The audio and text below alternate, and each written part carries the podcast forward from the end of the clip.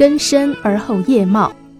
早些年，我有个邻居是个医生，他很喜欢在自家的大院子里种树，但很少给树苗浇水，因此那些树长得特别慢。有一天，我决定去拜访一下那位医生，问他会不会因为树苗长不快而感到担心。他带着一种自豪的语气跟我说了一个绝妙的理论。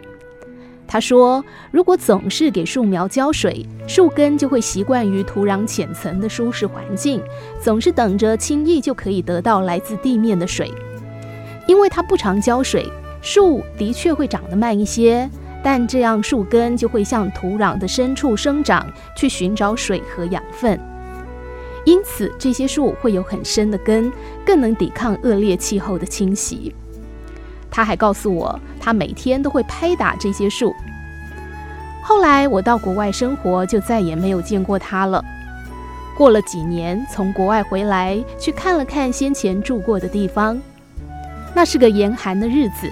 街上许多树都被风吹弯了腰，似乎根本没有办法与寒冬抗争。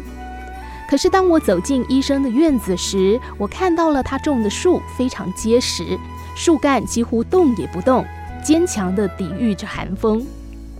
看到这个景象，我思绪万千。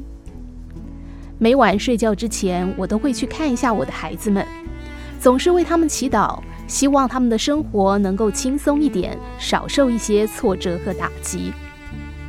我想是改变一下的时候了，因为我知道孩子们日后的生活一定会遇到不计其数的困难和挫折。生活中总有疾风暴雨，不管我们愿意与否。我祈求我的孩子们能带着生根成长，这样他们就能够从最最得之不易的地方获取最好的养分。